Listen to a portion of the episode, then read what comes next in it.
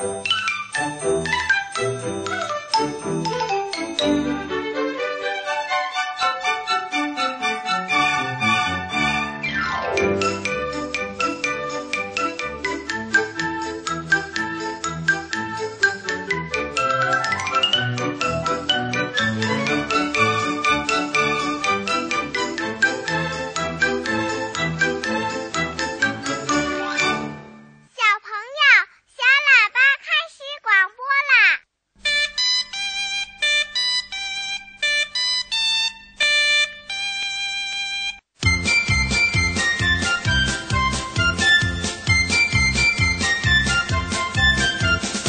春天在哪里呀春天在哪里春天在那青翠的山林里这里有红花呀这里有绿草还有那会唱歌的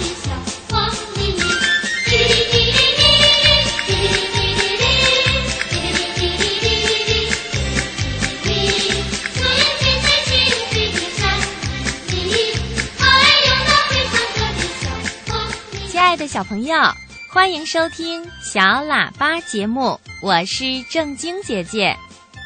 听广播的小朋友，现在呀，无论是南方还是北方，都已经进入了真正意义上的春天了。像北京，现在已经是满城春色，百花开放，桃花、梨花、报春花竞相开放，简直就是一片花的海洋。那我知道呢，好多小朋友在周末的时候都去植物园赏花，去郊区爬山、采摘等等。在上个星期六啊，正晶姐姐去了北京的玉渊潭公园，在那里呢，很多人都在欣赏樱花。那在这美丽的春天里，我们小朋友就可以尽情的在大自然里玩耍，和大自然亲近，感受大自然的魅力啦。亲爱的小朋友，你说对吗？好的，那就让我们带着春天的气息，走进今天的第一个小栏目——博士爷爷栏目。今天博士爷爷将要回答的是江苏省的一位小朋友的小问号，让我们一起来听一听是哪位小朋友，他向博士爷爷提出了一个什么问题呢？博士爷爷，你好。我是来自江苏省盐城机关幼儿园的蒋晨燕小朋友，今天我上大班了。博士爷爷，我想问你一个问题：为什么人没有尾巴，动物有尾巴？好的，有请博士爷爷。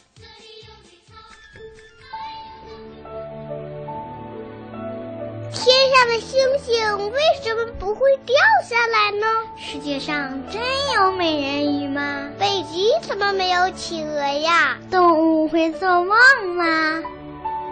不要着急，不要着急，让我一个一个回答你。我是博士爷爷。听广播的小朋友，我们都知道。很多动物啊都是有尾巴的，不管是小松鼠还是小白兔，不管是大老虎还是大象，它们呐都有一条尾巴。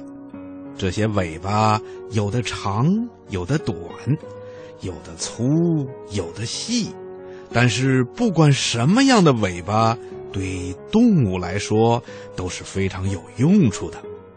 就拿小松鼠来说吧，它们在树枝间跳来跳去，可是它们从来都不会从树上掉下来，这是为什么呢？呵呵，博士爷爷告诉你吧，这就是松鼠大尾巴的功劳。因为小松鼠在树枝间跳来跳去的时候啊，总是让它的尾巴摆来摆去。因此就保持了身体的平衡，所以呀，它就不会掉下来了。另外呀，到了冬天，松鼠睡觉的时候，还可以把它的大尾巴当被子盖，特别的暖和。听广播的小朋友，你看，尾巴对松鼠来说是不是非常的重要啊？那。为什么人没有尾巴呢？嗯，其实啊，在很久很久以前，我们人类还没有进化成现在这个样子的时候啊，我们人类的祖先，也就是还在类人猿的时代，也是有尾巴的。那个时候啊，类人猿还生活在树上，尾巴也和其他的动物一样，起着平衡的作用。后来呀，由于环境发生了变化，类人猿就不得不从树上下来，来到地面上生活。慢慢的，从爬着行走到站起来用后肢走路，用前肢来抓东西，而且呀，变得越来越灵巧。它们的四肢呢，也由于分工的不同。就逐渐的变成了手和脚，大脑也更发达了，尾巴呀也就没什么用处了，于是就一点儿一点儿的退化了，直到现在呀，在咱们每个人的身上还都留着一个小小的、短短的、已经退化了的尾巴骨呢。听广播的小朋友。你听明白了吗？好啦，今天的小问号博士爷爷就给你说到这儿了，咱们下次节目再见吧。亲爱的小朋友，小朋友的小问号博士爷爷就解答到这里了。如果你也有小问号想问博士爷爷，请你赶快来信吧。我们的通信地址是北京中央人民广播电台中国之声小喇叭节目收。邮政编码是幺零零八六六，小朋友呢也可以请你的爸爸妈妈通过电子邮件的方式，把你想说的话、你要点播的童话故事、歌曲，还有你要提出的小问号，发送到小喇叭的叮当信箱。我们的邮箱地址是英文字母 D D，然后是圈 A C N R 点 C N。最后呢，也要提醒小朋友，你还可以请爸爸妈妈通过手机微信的方式发送你的小问号。我们的公众账号就是“小喇叭”三个字。亲爱的小朋友，这里正在播出的是中央人民广播电台中国之声的小喇叭节目。今晚在电波里陪伴小朋友的是正晶姐姐。那接下来我们要进入的就是小朋友们最喜爱的听故事的栏目。抱抱熊故事时间，好听的故事听不够，好听的故事听不完。小喇叭最会讲故事，动听的故事堆成山。小喇叭好听的不得了。抱抱熊故事时间，在今天的抱抱熊故事时间里，我先送给小朋友一个非常好听的配乐童话故事，名字叫。漂亮美发屋，请春天姐姐讲给小朋友们听。一年一度的森林狂欢节就要到了，大家要在节日这天以一个全新的面貌亮相舞台。一大早，小花猫就来到了漂亮美发屋，熊猫美发师早就站在门口了，他笑容可掬的等着为大家服务呢。小猫抢到了前头。他指着脸上的翘胡须说：“美发师，我的胡须不漂亮，你能给我剪一剪吗？”“哦，剪胡须我是最拿手的。”熊猫美发师三下两下就剪掉了小猫的胡子，望着镜子里的新面孔，小猫高兴的不得了。小马摇晃着它那条又长又蓬松的大尾巴，来到了熊猫美发师的面前。他撅着嘴巴说：“唉，天天都梳马尾辫，实在太单调了。美发师，你能帮助我变一变吗？”“哦，设计形象可是我的专长。”熊猫美发师麻利地给小马盘上了一个又圆又大的尾结，焕然一新的小马站在梳妆镜前，左照照，右照照，乐得。合不拢嘴，松鼠当然也要请熊猫美发师为自己的大尾巴设计一个空前绝后的尾型呀。于是熊猫美发师开始翻看发型书啦。他忽然一拍脑袋说：“哦，有了，保管让你举世无双。”说着，他开始动起手来。他把松鼠尾巴上的毛打成了揪，然后再依次把每组染成红色、橙色、黄色、绿色、青色、蓝色、紫色。最后呢，又把每种颜色的毛都用头花扎成一个小辫子，还分别佩戴上了五颜六色的卡子。这样呀，漂亮的尾巴就打理好了。哦天哪，这是我看到过的最漂亮的尾巴，我真是从来没有见过。松鼠激动地使劲亲了亲美发师。这个时候，小熊走了进来，他看着有点妒忌了。瞧，你们不过是局部改变了一点点，我告诉你们，我要全身大变样。没等小松鼠从椅子上下来。小熊就一屁股坐在了座位上。听说彩色的焗油最时尚，快，快给我全身焗彩油！熊猫美发师连连的夸奖道：“嚯，你可真是最前卫了！好，保证让你满意。”熊猫美发师用红色的焗油膏往小熊的身上抹啊抹，然后再用塑料布往小熊的身上缠呀缠。最后呢，用热腾腾的蒸汽熏呀熏，一通折腾之后，棕色的小熊变成了醒目的大红熊。看到镜子里焕然一新的自己，小熊简直不敢相信自己的眼睛啦！哦，熊猫美发师，你的手艺实在太棒了！大家都赞不绝口地夸奖起来。可就在第二天。漂亮美发屋还没有开业呢，外面就传来了吵吵嚷嚷的声音。哦，看来我的生意还真不错。熊猫美发师赶忙打开门。啊，不对呀，怎么都是昨天来过的客人呢？于是大家纷纷说起了自己的不幸。小猫说，它原来每天都要到洞里捉老鼠。可是剪过胡须之后，一钻鼠洞就会磕到头，有的时候进去了又出不来。原来呀，小猫的胡子是丈量洞口的，可是不能随随便便剪掉。小马告诉大家，盘起漂亮的尾节之后，苍蝇、蚊子、小虫子一股脑的都落在了它的身上，咬得它又疼又痒的，实在难受极了。现在小马可是知道了，原来自己的尾巴是驱赶蚊虫的武器。于是他让美发师快点拆掉马尾结。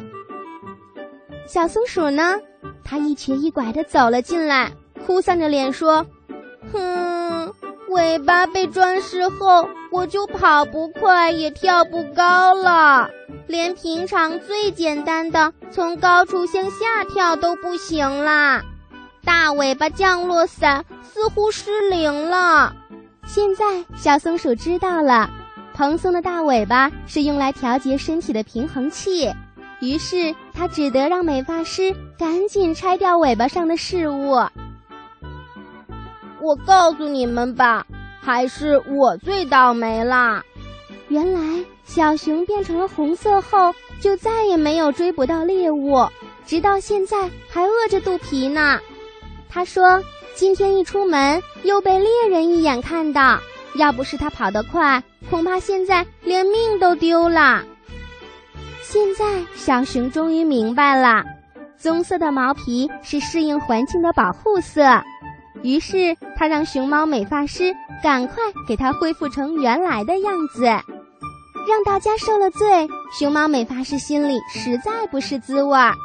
看来他要先了解森林居民的需要后，再重新开张，这样才可以真正的为朋友们服务。亲爱的小朋友，这里正在播出的是中央人民广播电台中国之声的小喇叭节目，我们正在进行的是抱抱熊故事时间栏目。接下来，正晶姐姐还要送给小朋友们好听的童话故事。这个童话故事的名字啊，叫《大灰狼的摩托车》。大灰狼骑着他的摩托车做了什么呢？让我们一起到故事里寻找答案吧。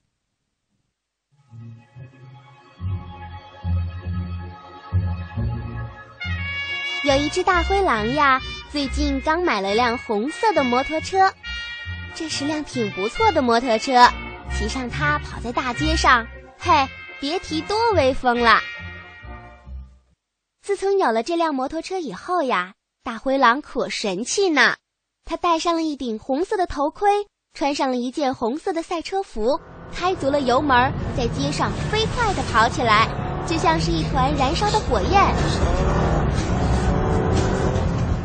只要是一听到突突突的摩托车声，大家就知道一定是大灰狼来了。于是，所有的人都会赶紧躲到路边，生怕被这个不讲理的家伙撞着。周大婶就是因为躲得慢了点儿。还被大灰狼撞伤了腰的，结果呀，躺了半个月才好呢。这一天呀，大灰狼又骑着他的摩托车上街了，车座后面还带着他的铁哥们儿大河马。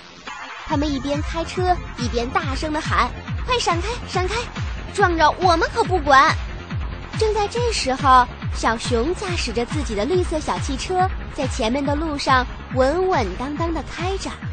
大灰狼一看小熊没给他让路，就像是发了疯一样，猛地一踩油门，摩托车向前一窜，然后他又使劲的一提车把，摩托车一下子就飞了起来，从小熊的汽车上面跳了过去。这个动作可太危险了，把开车的小熊吓了一跳，坐在车里的小兔子、小老鼠也被吓得尖叫起来。看着吓坏了的小兔子和小老鼠，大灰狼和大河马。开心的笑起来了，喂，胆小鬼，把你们的破拖拉机扔掉吧，别挡我们的路。小熊不高兴地说：“哼，你们不讲理，不遵守交通规则，还说我的汽车是破拖拉机，太欺负人了。那又怎么样？敢跟我们赛一赛吗？”小熊一听更生气了，哼，别瞧不起人，赛就赛，不过我有个条件。什么条件？说吧，不能在城里的街道上赛，咱们到郊外去赛，你们敢吗？大灰狼把眼一瞪，他说：“我不敢，走到郊外去。”说着，大灰狼骑着摩托车，带着大河马；小熊开着小汽车，带着小兔子和小老鼠，一起来到了郊外的大草地上。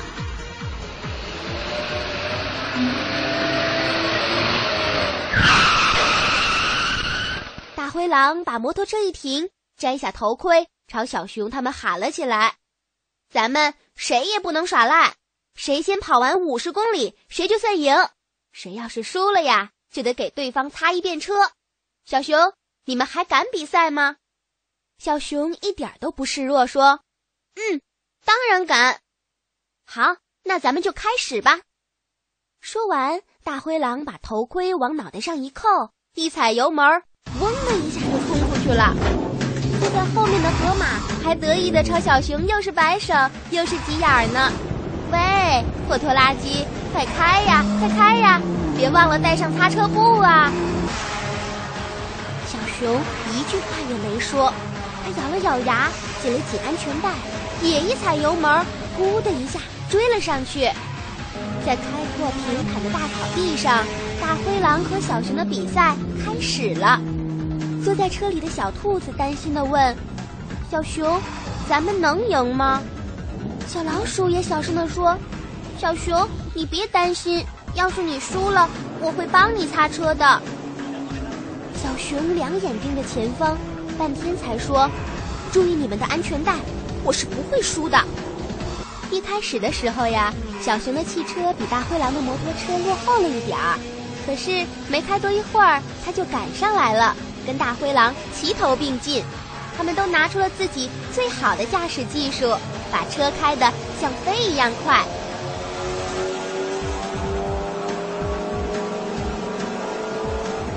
个时候，坐在大灰狼后面的大河马再也不说话了，他只觉得两耳生风，两眼金星乱冒，坐在摩托车上就像在天上飞一样，吓得他呀闭上了眼睛，紧紧地抱着大灰狼的后腰，一动也不敢动，生怕一不小心摔下去就没命了。坐在小熊车里的小兔子和小老鼠也吓坏了，他们俩死死地抓住汽车上的把手，连大气都不敢喘了。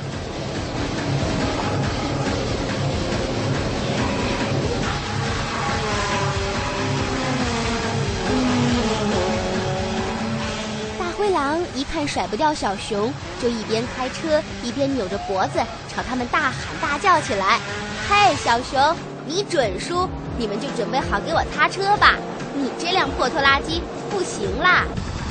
大灰狼只顾乱喊乱叫了，没留神儿，一抬头，只见一条大河挡住了他们的去路。大灰狼一下子慌了手脚，刹车已经来不及了，他只好一闭眼，说了声：“河马兄弟。”对不起了，咱们听天由命吧。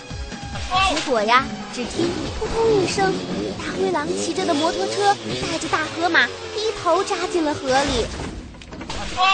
幸亏呀，大河马会游泳，才赶紧把正在喝水的大灰狼救上了岸。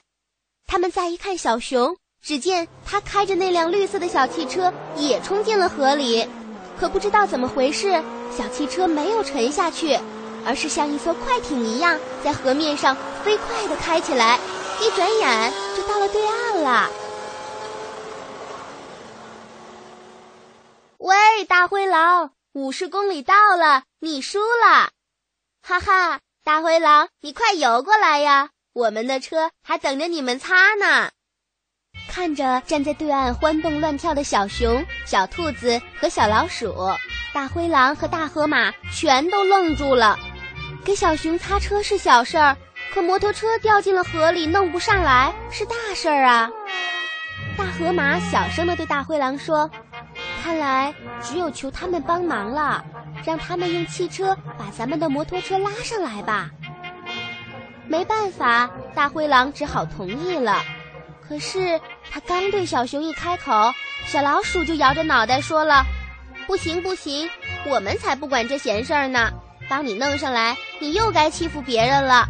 不管不管，大灰狼只好低声下气地说：“不，不会的，不会的。